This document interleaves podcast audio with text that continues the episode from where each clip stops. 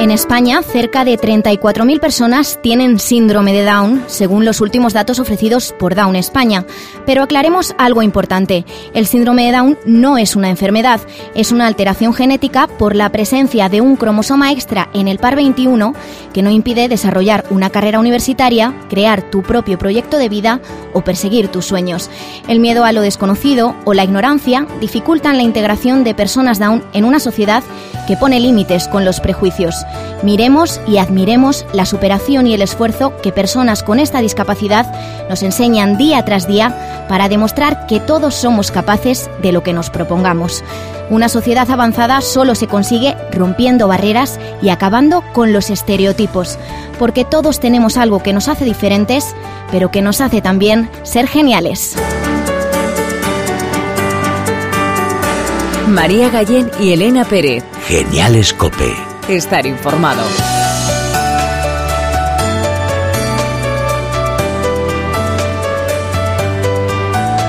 Bienvenido a Geniales Cope. Recuerda que nos puedes ver y escuchar en cope.es. Soy Elena Pérez y a mi lado están María Gallén, hola. Hola Elena. Y nuestros chicos de la Fundación Síndrome de Down Madrid, Gema Ballesteros, Hola, buenas. Bea Aparicio Ahora. y Andrés Hernández. Hola, buenas.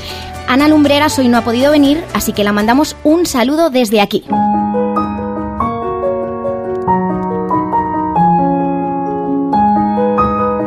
Miércoles 21 de marzo celebramos el Día Mundial del Síndrome de Down y desde Down España han lanzado la campaña Auténticos, con la que quieren visibilizar a las personas con síndrome de Down tal y como son y potenciar un rasgo muy característico suyo, la autenticidad.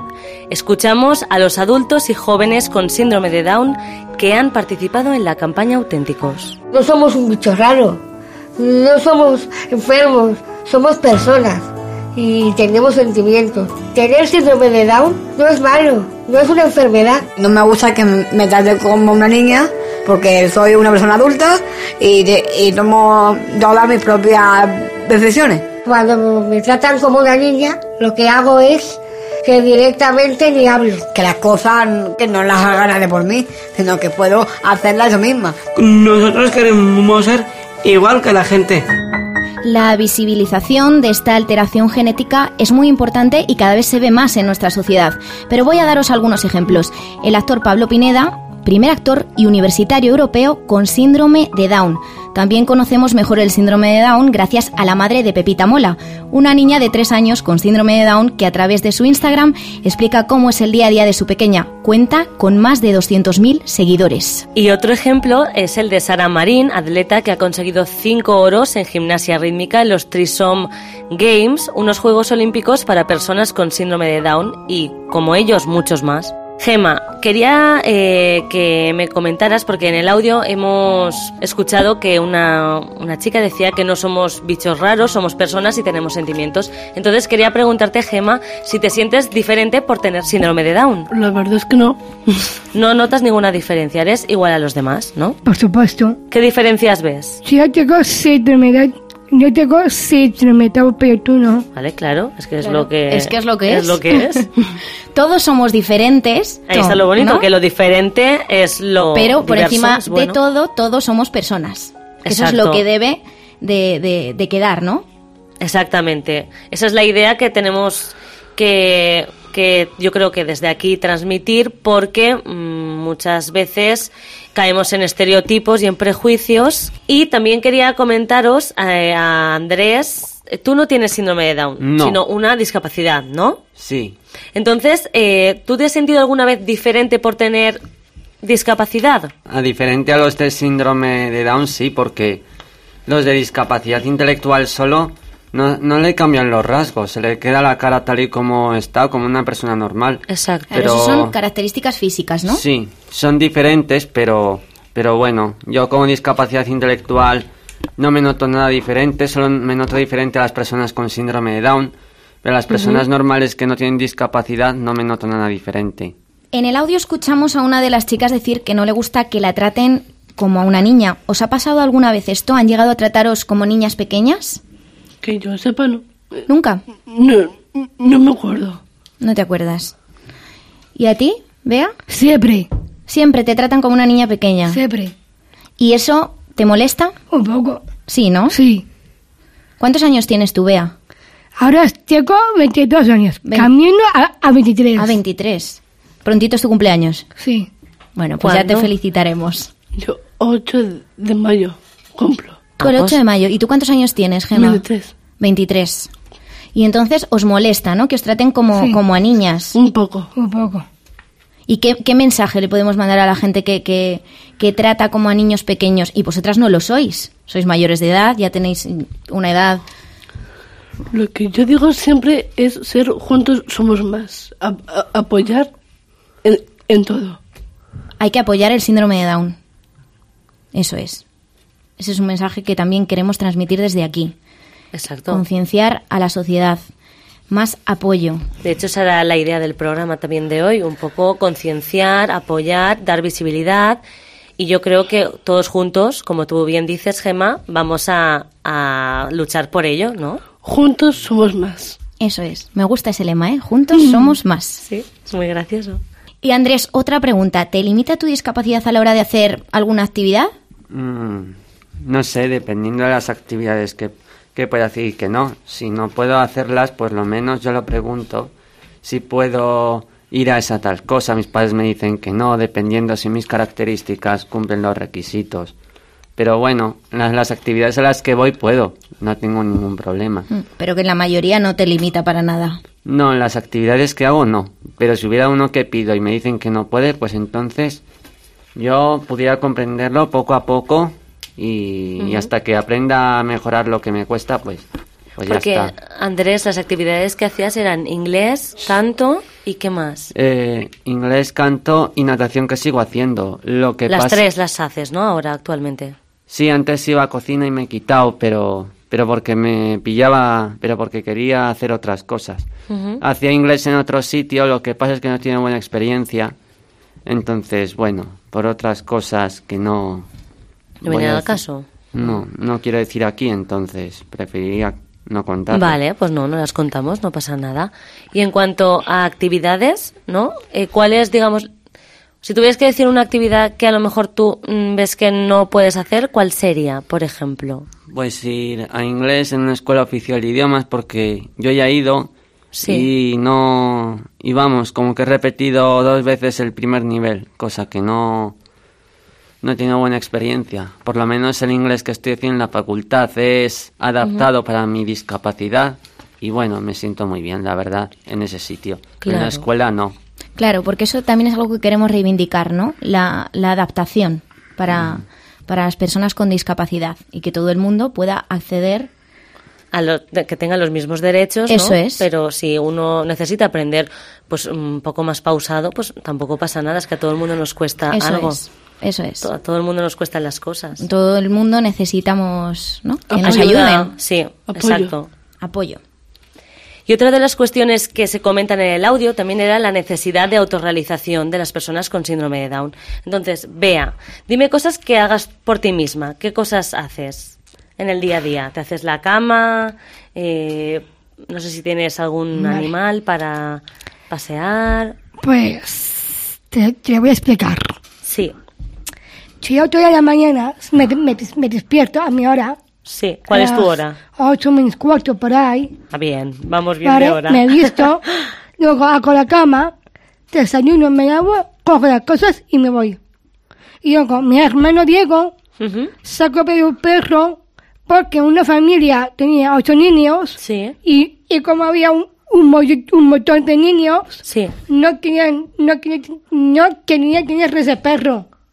Ah, y entonces lo acogisteis vosotros al perro, ¿no? Porque tenía la familia es. en la que estaba Sí. el perro, había mucha- Sí. muchos hijos y no podían cuidar del perro. Eso ah, qué bonito. ¿Y tú te encargas de sacar al perro a veces? Vea. A veces, pero mi hermano siempre. Bueno, a ella le toca alguna vez. También hay que Sí. dejar descansar a tu hermano, hombre. ¿No Claro. quieres que lo saque todos los días él? Qué bien. O sea que ya queda claro que Bea hace de todo, vamos. Eso es. Y Gema, tú en tu día a día, eh, ¿qué actividades haces? Día a día lo que yo hago es canto, Sí. flamenco, hago shows de, de canto, hago de, de todo. Y lo que más hago es ser autónoma de los metros. Los metros. O sea, te, te manejas bien con el metro, Sí, ¿no? empecé a, a los 14 años con ello. Y Bea también, ¿no? Bea también va sola en metro, ¿no? A ver, el metro a veces dice, no admite pasajeros. Eso es una tontería, hacer lo que es admitir pasajeros. Entonces, como tardan y todo, entonces prefiero no ir al metro. A ti no te gusta el metro, a mí A tampoco, no- no Tú prefieres gusta el autobús, ¿no? El autobús. Eso es. Que se ve autobús. todo pero también te, pero que te manejas también bien, ¿no? Para coger También, los autobuses. Claro que sí. Y Vamos, que la única que no se maneja aquí Sí. soy yo. Eh, Mira, no te lo quería decir, María, ¿eh? pero yo creo que te vamos a tener que enseñar un día a, a ir un poquito por el vamos metro. a ir a que ruta. Sí, y, y de hecho, y de hecho, todos de mi, bueno, de mi, de mi mami y yo, me llaman a mí la reina de los transportes públicos. La regla de los transportes. La reina, la Ah, reina. la reina. ay. Digo la, la reina, porque yo he sido capaz de ir yo sola a Cádiz, de hecho que es verdad, ¿A Cádiz? sí, ¿Tú sola? A Cádiz, madre de Dios. y a la juez. Madre Fíjate mía. bien. Yo que cada vez que tengo que coger algo me pongo nerviosa, algún medio de transporte, porque no me aclaro, ya os lo digo. Pues mira, un día nos vamos a ir a Cádiz, Gema. ¿Vale? Y así, mira, nos hacemos un viaje y me enseñas. Y tú, Andrés, el transporte público te manejas fenomenal, ¿no? Sí, yo ya he ido muchas veces en Renfe, aunque mi padre me ha tenido que acompañar hasta la estación. Yo me he tenido que ir solo en hasta Almería, pero mi familia me ha tenido que recogerme. Bueno, pero eso es normal, que, to- que vengan a recogerte Sí, a los a- sitios. A, todos, sí. Por eso Entonces que... voy solo desde el AVE, creo que era el AVE, hasta Sí. Almería, así que... Ah, bueno, pues entonces nos maneja... todos nos manejamos bastante bien. Aunque ya no lo hago, no sé cuándo lo voy a hacer. Pero bueno, lo tendré que volver a preguntar. Cuando acabemos temporada nos vamos todos a algún Cádiz, sitio. Almería, nos hacemos una ruta. Y eh, el mensaje de esta campaña, de la campaña Auténticos, es reflejar las ganas que tienen las personas con síndrome de Down de conseguir los logros en la vida. Y ser vistos, lo más importante es ser vistos de una manera más natural y normal. Porque todos somos auténticos. Y una de las principales motivaciones de Genial Escope es precisamente esto. Demostrar que a través de la palabra todos podemos, con síndrome de Down o sin él, y con discapacidad o sin ella. I wanted love the most, but it never stays long. Genial Escope. Nights too María Gallén y Elena Pérez.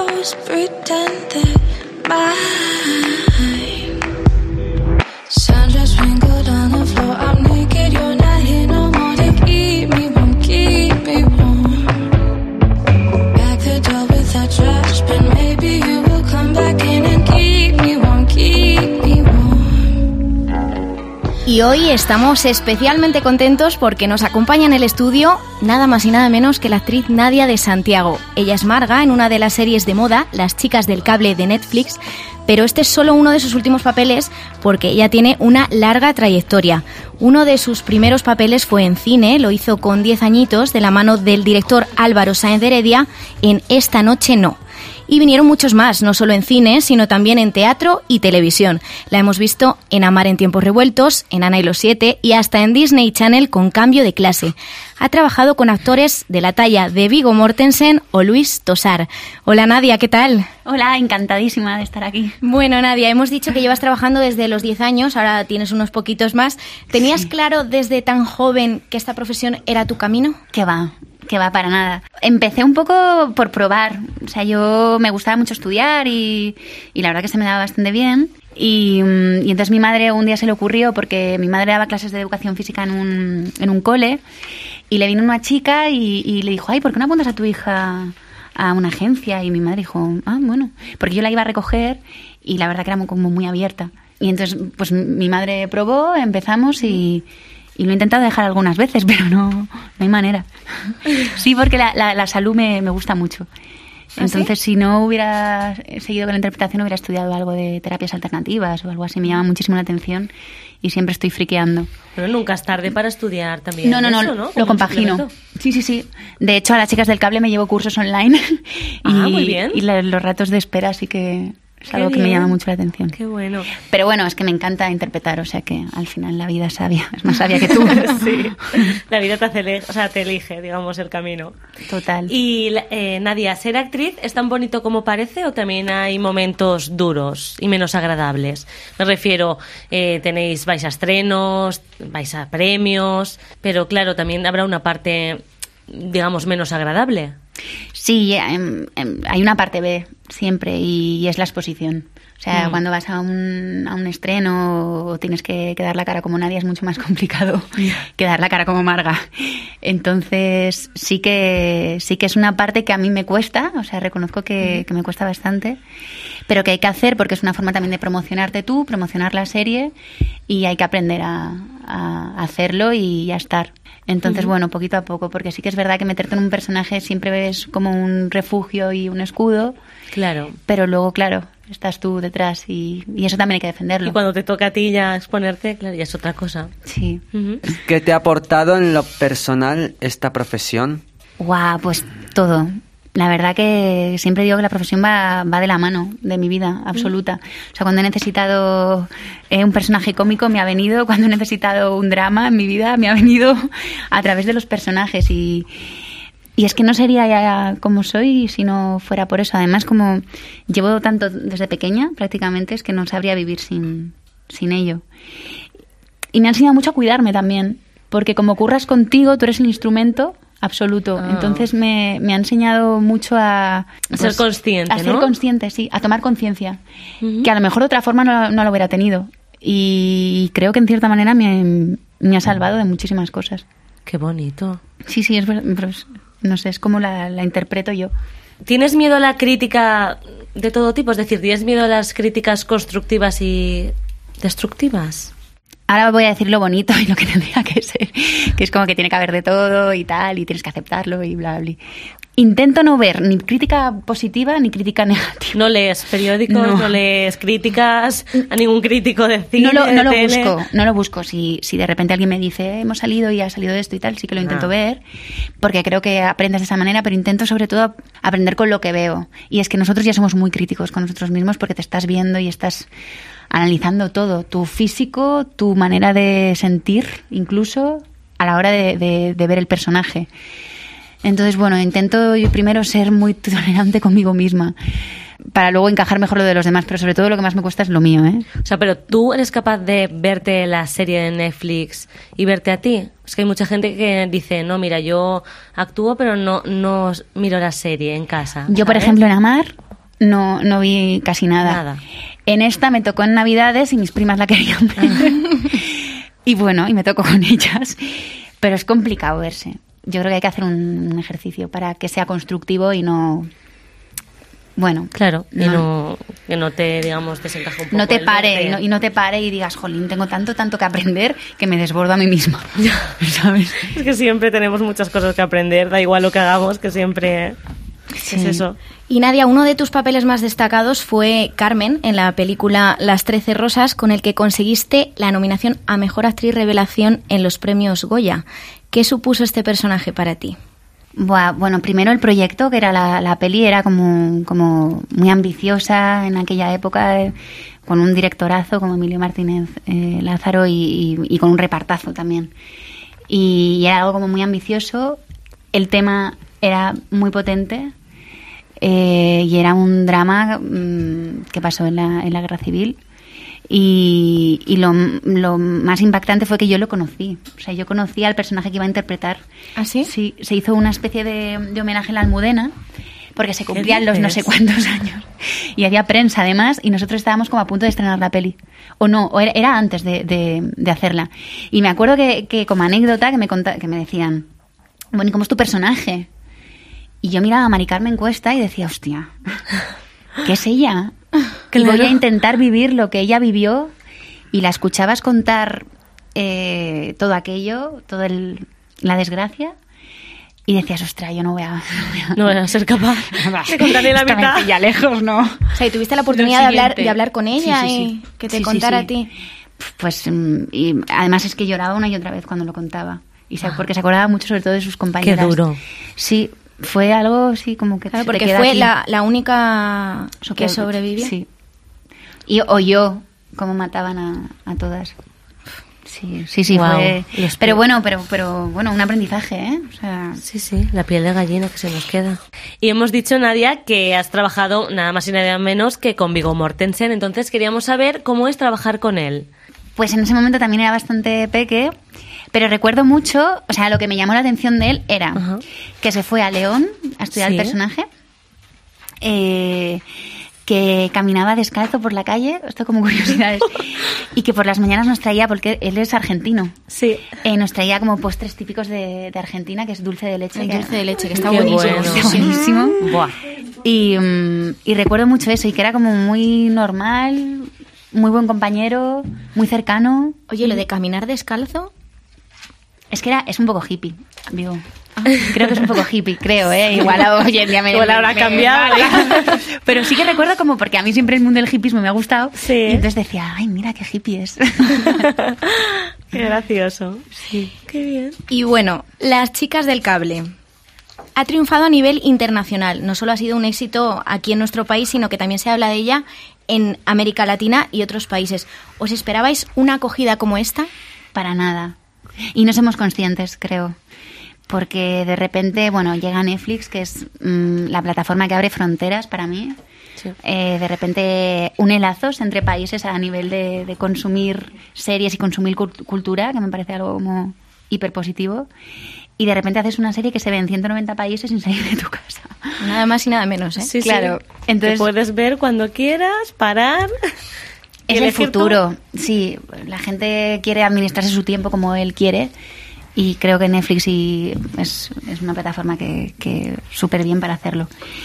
Y no, pues no somos muy conscientes, la verdad. Yo creo que tendremos que ir ¿no? en algún momento y ver si de repente pues en México mm, te reconocen por, por la calle, pero sí que es verdad que está funcionando mucho, no nos lo esperábamos y estamos felices, ¿no? Súper afortunados todos. Y la serie, ¿no? Las chicas del cable está ambientada en los años 20 y reivindica de alguna forma las dificultades sociales a las que se enfrentaban las mujeres. Entonces, eh, ¿cómo ves el papel de la mujer en nuestra sociedad? ¿Crees que hemos evolucionado o no? No tendríamos ni que hablar de esto. sí, yo creo, a ver, hay que ser positivo y claro que hemos evolucionado, pero es que esto, ¿en qué momento se torció? O sea, ¿en qué momento alguien se creyó otra cosa? No sé. Sí, pues sí que creo que hemos evolucionado y creo que tenemos un largo camino por, por luchar. Y sobre todo creo que todo empieza a nivel personal. O sea, creo que si tú te sientes libre, los demás mm, te ven libre. Creo que si tú te respetas, los demás te respetan. Entonces creo que tenemos que hacer toda la sociedad un trabajo de introspección, tanto hombres como mujeres, y de recolocar un poco los valores, que se nos ha ido un poco la, Sí. la perola. La perola, exacto. Ujú. Y en el momento que eso lo hagamos, y creo, a nivel individual y meditemos y reflexionemos sobre esto, creo que no, no necesitaremos más. Porque en cuanto tú te respetas y te respetas de una forma honesta, sin pisar a nadie, creo que la gente lo hace. La cosa Sí. es cuando tú... Además es que nos pasa a otros niveles también. Si tú te haces pequeño, eres pequeño. Si tú te sientes pequeño, eres, eres pequeño. Sí, sí, Entonces, hay que creerse grande sin pisar a nadie.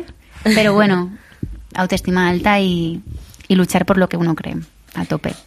Y estáis grabando la tercera temporada. ¿Nos puedes adelantar algo, alguna cosita? Venga, que nos gusta mucho. Yo estoy. Yo, vamos, yo estoy, ahí enganchada. enganchadísima. O sea, te lo he comentado antes, yo cua- la segunda temporada me la vi, es que creo que en un, en un, en un día. En un día, En un que- día. Y estoy que no, puedo- no aguanto. Bueno, no puedo decir nada, o sea, me, me cortan el cuello. Una cosilla, Pero, chiquitina. pero, pero eh, viene muy potente esta temporada. O sea, nosotros leyéndolo nos, nos ha sorprendido. O sea, cada capítulo es como, ostra, es como un libro. Vas leyendo, leyendo, leyendo y quieres saber más. Y mm, viene con mucho empoderamiento. Y bueno, pa- mi personaje eh, con la relación, por ejemplo, con, con Pablo. Con Pablo, que me encanta, mi eh, Pablo. Eh, es que no. que hay Es que que os verlo. pasa de todo. Sí, nos pasa de todo, pero de todo de verdad, ¿eh? De todo. Ay, ahí lo dejamos. no vamos a decir más, que si no. ¿Cuándo está previsto que se estrene? Creo que octubre. Octubre. Pues estaremos súper pendientes. Hombre, claro que sí. En la serie haces de Marga. ¿Hiciste el casting en concreto para, para su personaje? No. ¿No? Hice para Sara y luego al final para Marga. Además, hice, o sea, casting para Sara, me fui a Colombia porque fue, el ser actriz, te tienes que acostumbrar al 50% del tiempo a estar en paro y si lo llevas mal, no seas actriz. Porque no, sí, es, es una parte complicada ¿eh? de, de la profesión. Y me acuerdo que llevaba mucho tiempo sin, sin trabajar, como seis meses o así, y entonces hice el casting, me fui a Colombia con una amiga como de, tía, vámonos a Colombia, o sea, caminos de aire a tope. Claro. Y, y me llamaron al segundo día de estar en Colombia de Nadia, ¿tienes prueba otra vez? Que eso es buena señal, claro, tienes una segunda prueba Sí. para otro personaje. Y fue como, tío, estoy en Colombia. ¿Y qué hago? Y al final, pues me consiguieron cuadrar las fechas, volví y me lo hicieron y, y me dieron a Marga. ¿Cómo es ella? Cuéntanos cómo es Marga. Marga es una persona súper frágil, eh, eh, que se agobia con, con todo, eh, pero es por miedo, tiene mucho miedo a vivir y a dejarse y a, empoderarse y a decir lo que piensa y pero creo a, a la vez que es muy muy muy valiente. Entonces necesita un poco como, como de confiar en sí misma y, y empoderarse para, para salir un poco más. Y luego en esa en esa inseguridad pues es muy muy ingenua y, y es muy divertida la verdad. Es muy rápida a mí me agota y mira que yo soy rápida pero me agota porque me pide mucho mm, mucha rapidez verbal. Y claro depende del día si no has descansado y no has comido bien hostia. Es difícil, claro. no te va es que no no no puedes no, no llegas.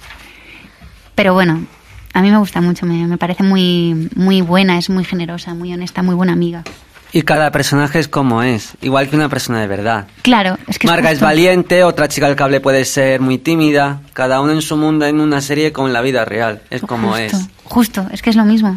Sí, sí, sí, la, la realidad supera la ficción muchas veces, dicen. La ficción es como la realidad, cada uno es como es. Claro.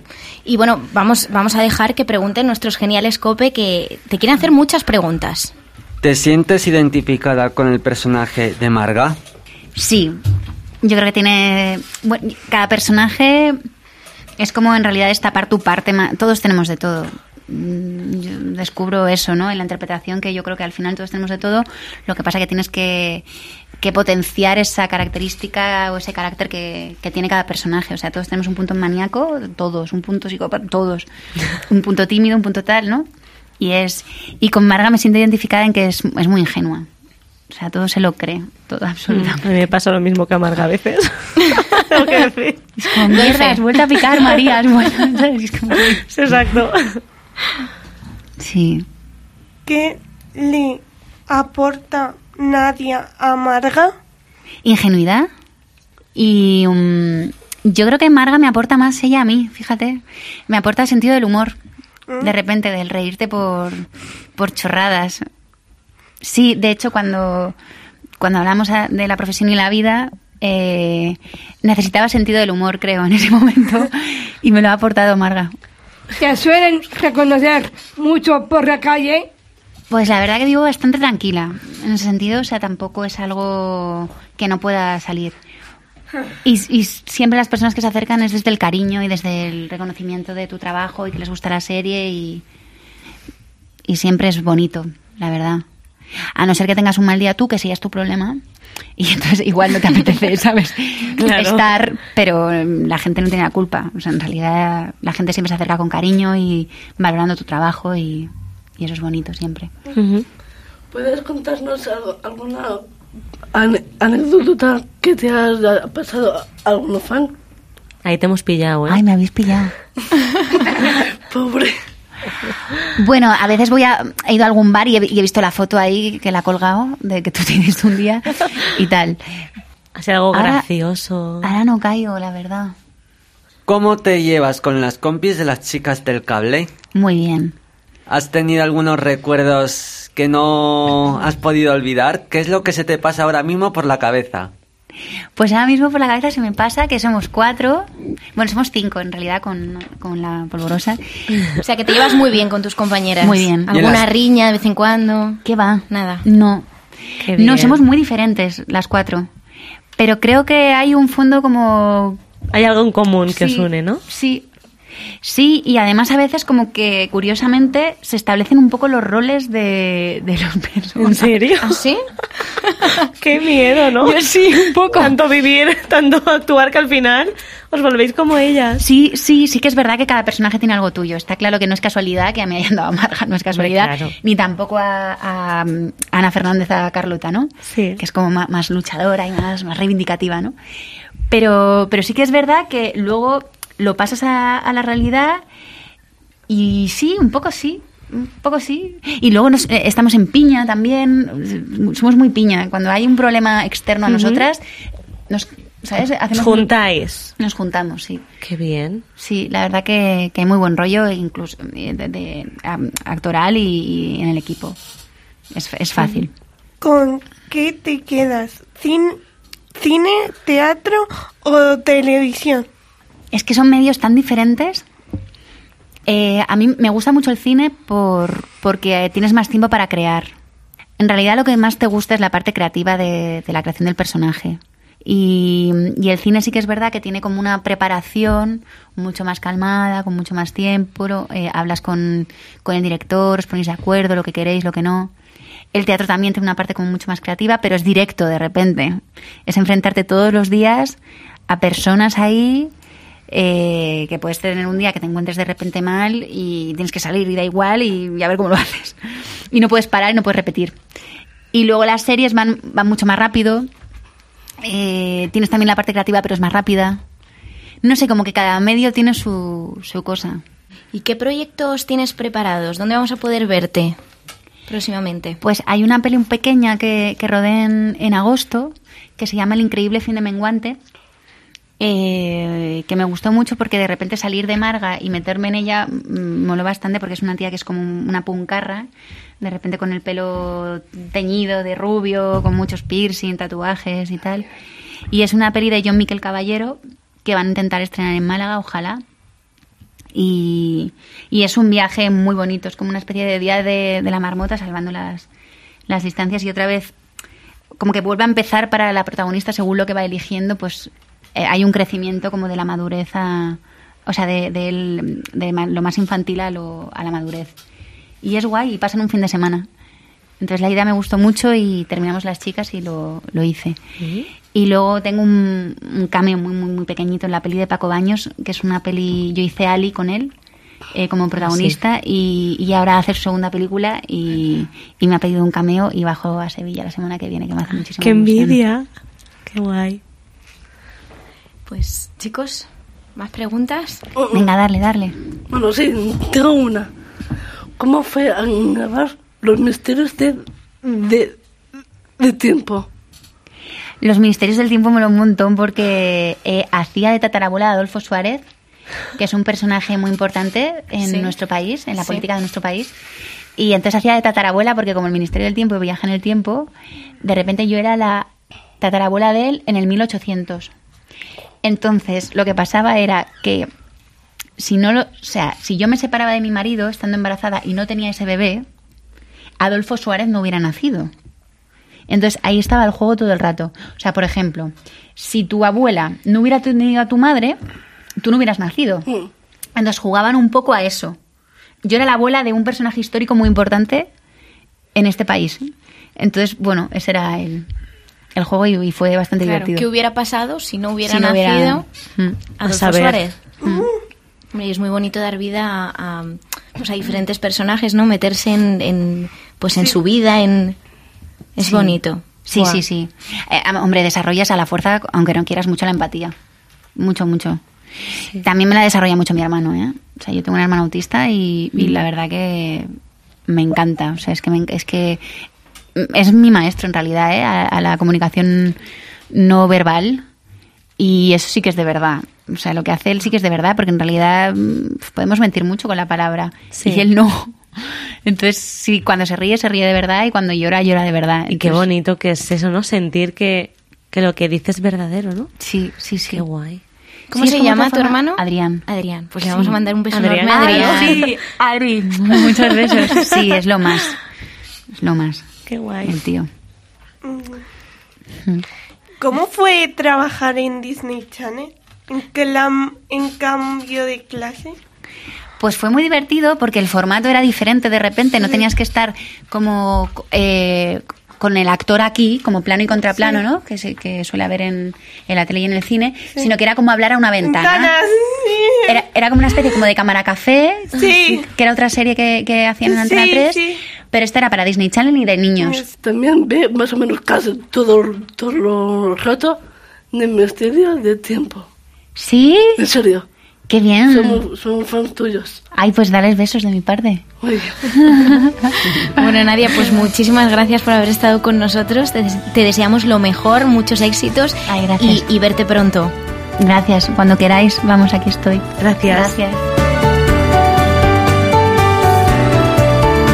Y hasta aquí el programa de hoy. Gracias por escucharnos y compartir este rato con nosotros. En el control técnico ha estado Fernando Rodríguez y como siempre, gracias a nuestros protagonistas, a nuestros geniales Cope.